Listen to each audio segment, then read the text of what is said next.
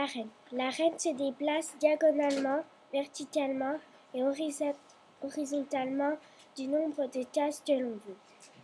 C'est la pièce qui a le plus de possibilités de déplacement. Pour prendre les autres pièces, elle se déplace de la même manière.